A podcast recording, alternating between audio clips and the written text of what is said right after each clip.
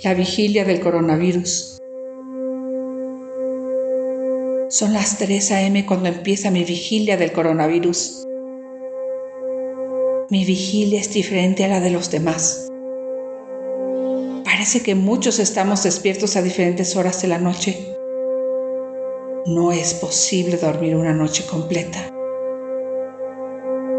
Sé que no soy el único. Sin embargo, saberlo no me ayuda a mí ni me hace sentirme mejor. Siento que no he dormido en varios días. ¿Será esto una angustia? Mi cuerpo siente cosas. Mi mente no para. No encuentro un respiro. Cuento mis bendiciones, pero esta pesadez no cambia. Siento que no puedo escapar.